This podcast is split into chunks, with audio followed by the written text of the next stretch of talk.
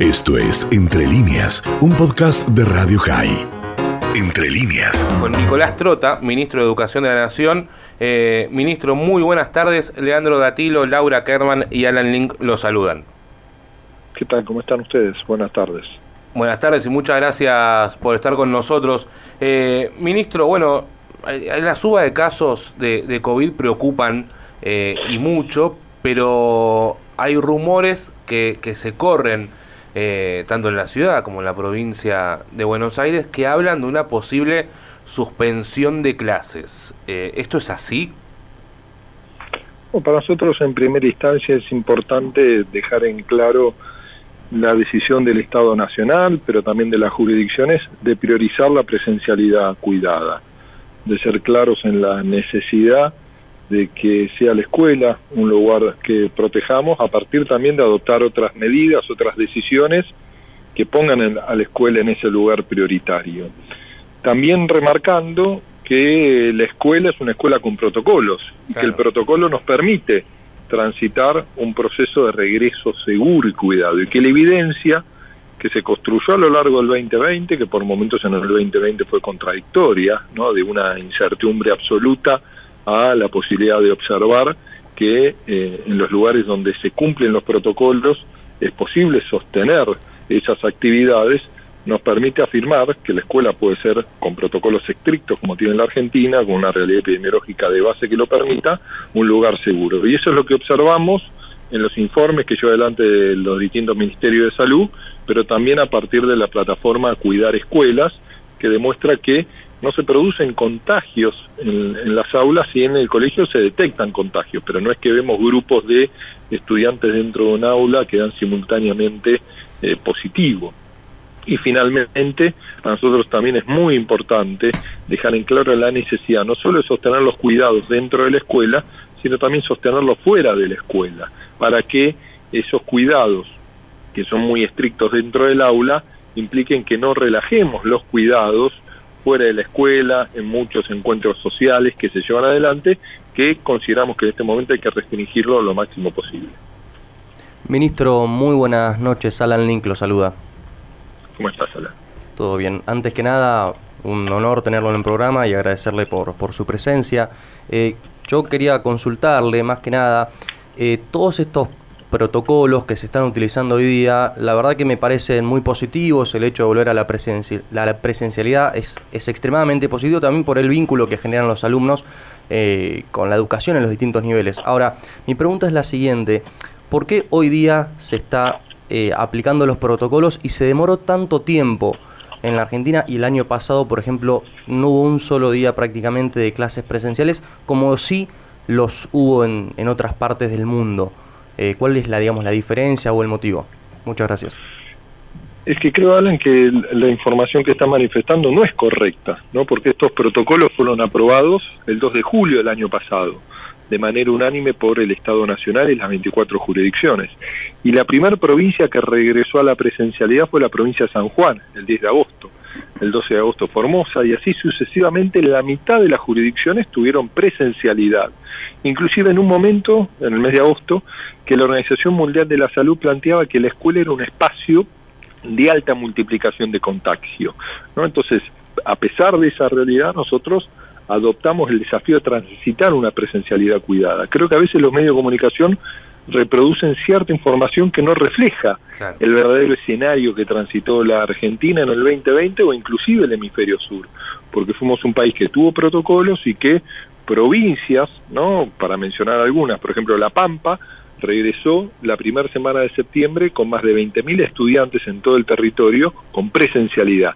Y esos pasos que dimos en el 2020 es lo que hoy nos permite priorizar la presencialidad en la escuela. ¿Por qué? Porque implicó también construir consensos con todos los actores del sistema educativo, implicó preparar nuestro sistema educativo para este desafío que estamos transitando y recordemos que el año pasado teníamos un desafío que era fortalecer nuestro sistema sanitario que lo logramos y este año es seguir ganando tiempo para poder vacunar a nuestra población. Y en esa línea también en nuestro país el sector priorizado en cuanto a la vacunación que más ha tenido cobertura a partir de ese proceso en educación ha sido el sector eh, docente, ¿no? Ya se ha vacunado un tercio de nuestros maestros y auxiliares del sistema educativo. O sea, hoy los pasos que damos son a partir de todo aquello que se avanzó en el 2020, inclusive jurisdicciones como la Ciudad de Buenos Aires tuvieron presencialidad a partir de el fines del septiembre, ¿no? Y así la provincia de Buenos Aires en muchos distritos tuvo clases presenciales, como en otros distritos tuvo actividad de revinculación educativa. Y hoy, inclusive, no vemos que países limítrofes como la Argentina, como Uruguay, que no tuvo un impacto de una primera ola durante el 2020, pero sí lo está teniendo el 2021, ha suspendido la presencialidad. U otros países de nuestro mismo continente, como Colombia, está teniendo, siendo un país que tiene hasta otras temperaturas a lo que tiene Argentina, ¿no? alrededor del 5% de las escuelas con presencialidad. Hoy nuestro país está haciendo un enorme esfuerzo para poder sostener una presencialidad cuidada, porque la evidencia nos demuestra que es posible dar esos pasos. Estamos en comunicación con Nicolás Trota, ministro de Educación de la Nación. Ministro, Laura Kerman le saluda, ¿cómo le va? Y le quería consultar, porque se habla mucho sobre las escuelas, pero no sobre las universidades. ¿Cuál es la situación de la presencialidad en las universidades en general, en las nacionales, ¿no? O las provinciales?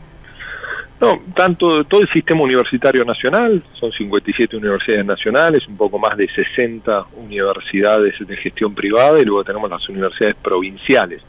La realidad es que todas las universidades, eh, en el marco de la autonomía, son quienes definen cuánta presencialidad pueden llegar a tener. ¿no? La inmensa mayoría de las universidades ya tienen sus protocolos listos y aprobados, muchas de ellas han, han elegido seguir transitando un esquema de virtualidad o de propuesta de educación a distancia, sí lo que le hemos pedido a todo el sistema universitario es que haga hincapié en las prácticas profesionalizantes, muchas de las cuales se están llevando a cabo desde un esquema de presencialidad porque es imposible sustituirlo a la distancia o a partir de lo que puede ser el uso de una simulación o de un trabajo integrador, entonces ahí sí se está avanzando en un esquema de presencialidad. Y para nosotros en el marco de la complejidad que estamos transitando, consideramos que cuando empiecen a mejorar ciertos indicadores epidemiológicos, probablemente las universidades empiecen a tener una instancia de presencialidad como hemos promovido a la educación obligatoria en este eh, ciclo electivo 2021. Ministro, justo recién había nombrado algunos países de, de aquí, de Sudamérica, eh, y me llegó a preguntarme, ¿hablan entre ustedes, entre los ministros de Educación, y a ver qué podemos copiar, qué no funcionó y qué a lo mejor pudo haber funcionado si lo se manejaba de otra manera? ¿Existe ese tipo de relación como para poder imitar eh, o que nos imiten a nosotros eh, lo que se está realizando? Sí, tenemos un diálogo constante, no tanto en reuniones bilaterales, ¿no? que hemos tenido con todos los países de América Latina, pero también con muchos de los países de, Europa, con distintos países de, Asia, y la verdad que nos hemos nutrido entre todos desde la experiencia colectiva, en el marco también del UNESCO y de UNICEF, hay diálogos permanentes, ¿no? Por supuesto que la realidad de cada país es diferente, es muy difícil comparar países que están en distintos hemisferios porque las temperaturas son diferentes. No es lo mismo imaginar Europa en el mes de agosto-septiembre, cuando iniciaron las clases en ese país, que estaban en pleno verano, que pensar ese escenario en Argentina en agosto y septiembre, cuando estábamos en pleno invierno. Entonces, frente a esa realidad no se puede hacer una comparación lineal, pero por supuesto sí nos nutrimos de la experiencia de cada uno de los países. Ministro Alan Link nuevamente este, preguntándole, eh, ¿se prevé algún tipo de inversión en tecnología o alguna reconversión de los docentes a, a esta, esta, nueva etapa o esta etapa compleja de la pandemia que se prevé hacer desde el Ministerio de Educación en las universidades, según entiendo que es el área de competencia? Se viene trabajando, entonces son las estrategias de virtualización en nuestro plan de conectividad. En el sistema universitario nacional, solo el año pasado hemos transferido a las universidades para programas de virtualización más de 1.500 millones de pesos, solo en ese solo en ese en esa iniciativa y en la misma línea no venimos con el trabajo de la plataforma Juana Manso que es una herramienta en términos del Estado Nacional para generar marcos de conectividad eh, y de una herramienta que permita el acceso a contenidos educativos, a aulas y a distintas herramientas que permitan democratizar el acceso a la educación. Y en esa línea también, por supuesto, venimos trabajando nuestro plan de conectividad vinculado a la distribución de computadoras, que el año pasado distribuimos 130.000 computadoras y en este momento están en proceso de fabricación en la Argentina más de 600.000 computadoras con una inversión superior a los 17.000 millones de pesos que implican transitar nuevamente el programa Conectar Igualdad que se discontinúa en la gestión de Mauricio Macri. Ministro, estamos transitando un momento bastante complicado con esta pandemia en este momento. Hay muchísimos casos, eh, está colapsado lo que se está colapsando, por lo menos todo lo que es los servicios sanitarios en general. Le quería preguntar si ustedes tienen armado, si tuviesen que cerrar las escuelas, ¿cómo lo harían? Es decir, por determinado tiempo, en forma intermitente. Eh, ¿Eso lo tienen, digamos, está hablado, está pensado en el caso de tener que tomar una decisión de cerrar? Ahí se perdió la, comunidad con el, con el ministro Nicolás Trota, ministro de Educación. Muy interesante lo que comentaba. La verdad que... A mí me desasnó tengo que reconocer. La verdad que sí. Eh, y bueno, está contando un poco, ¿no? Cómo es el tema de la educación en Argentina, cómo es este retorno a clases que se está luchando día a día, que genera una controversia, ¿no? De que... Yo me quedé con, una frase del ministro que a mí al menos me dejó tranquilo, ¿no? Después está en, en la credibilidad que tengan cada una de las personas en, determinados políticos, que me pareció muy bueno que dijo que es importante volver a la presencialidad, y eso es muy bueno, a mí me dejó, digamos, tranquilo. Ahí lo recuperamos al ah. ministro. Ministro, lo escuchamos. Sí, perdón, se estaban preguntando y se cortó la, la comunicación sobre... Eh, no, no, llegué a terminar de escuchar la, pregunta que se estaba formulando. Yo, le, preguntaba que estamos en un momento donde hay un colapso sanitario y si existiera la posibilidad de cerrar las escuelas, si ustedes tienen pensado cómo lo harían, es decir, en forma intermitente, abriendo y cerrando, como han hecho en otros países, y eso lo tienen ya, digamos, pensado o analizado, ¿no? En el supuesto que se tuvieran que cerrar obligatoriamente porque esto está desbordado. Sí, en primera instancia las decisiones que se vinculan es, como le decía al comienzo, tenemos que priorizar la presencialidad cuidada. Sí, y lo que los especialistas están planteando, que las instancias de contagio, por supuesto, se vinculan a la circulación de personas, pero principalmente aquellos espacios donde no se pueden cumplir los protocolos o no se fiscalizan los protocolos en cuanto a distanciamiento, uso de tapaboca y otros elementos que son centrales. En el caso que se tenga que llegar a la suspensión de esquemas de presencialidad, nosotros hemos establecido en el marco del Consejo Federal de Educación que esa decisión se tiene que adoptar en la mínima unidad geográfica posible. No se puede tomar la Argentina como un todo, tampoco se puede tomar a una provincia como un todo, ¿no? Entonces ahí se tiene que adentrar cada jurisdicción a analizar estas variables epidemiológicas, sanitarias y de circulación en cada uno de los territorios, departamento, distrito, comuna, para adoptar ese tipo de decisión. Ministro, eh, le hago la, última, obviamente agradecerle por todo este tiempo que, se está tomando con nosotros, que está muy ocupado.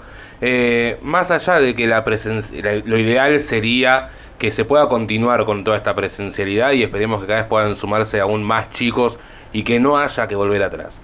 Pero la, virtualidad, en, algún punto, ¿llegó para quedarse también en la educación? siempre nos parece que el uso de las tecnologías es una herramienta positiva, no es un fin en sí mismo, es una herramienta de complementariedad, ¿no? Y la pandemia ha implicado una utilización en nuestra cotidianidad de la tecnología que el proceso de apropiación sin la pandemia en muchos aspectos de nuestra vida quizás nos hubiese llevado un lustro o inclusive una década. Ahora, también desnudo algo que es central, una desigualdad que se vincula al acceso a la tecnología y a la conectividad. Y ahí aparece para nosotros un actor central, que es el Estado, que tiene una responsabilidad indelegable en avanzar en disminuir esa brecha digital. Por eso creo que ha sido una enorme equivocación de la gestión de Macri discontinuar un programa como Conectar Igualdad, no dejar de distribuir computadoras que son una herramienta sustantiva. Y ahí para nosotros, por un lado, está el desarrollo y el fortalecimiento de nuestra plataforma Juana Manso, la distribución de computadoras a los estudiantes de la educación obligatoria, de la gestión estatal, y al mismo tiempo componentes vinculados a un precio justo para el acceso de la conectividad, como es la tarifa social. Entonces, cada uno de estos aspectos nos parece que son respuestas necesarias, imprescindibles, que hay que fortalecer por parte de los gobiernos y del Estado Nacional, más allá de quien tenga la responsabilidad de conducir el destino del Estado, es una responsabilidad indelegable del Estado. Nicolás Trota, ministro de Educación de la Nación, muchísimas gracias por esta, esta comunicación con vacunados. Muchas gracias a ustedes. Esto fue Entre líneas, un podcast de Radio High. Puedes seguir escuchando y compartiendo nuestro contenido en Spotify, nuestro portal radiohigh.com y nuestras redes sociales. Hasta la próxima.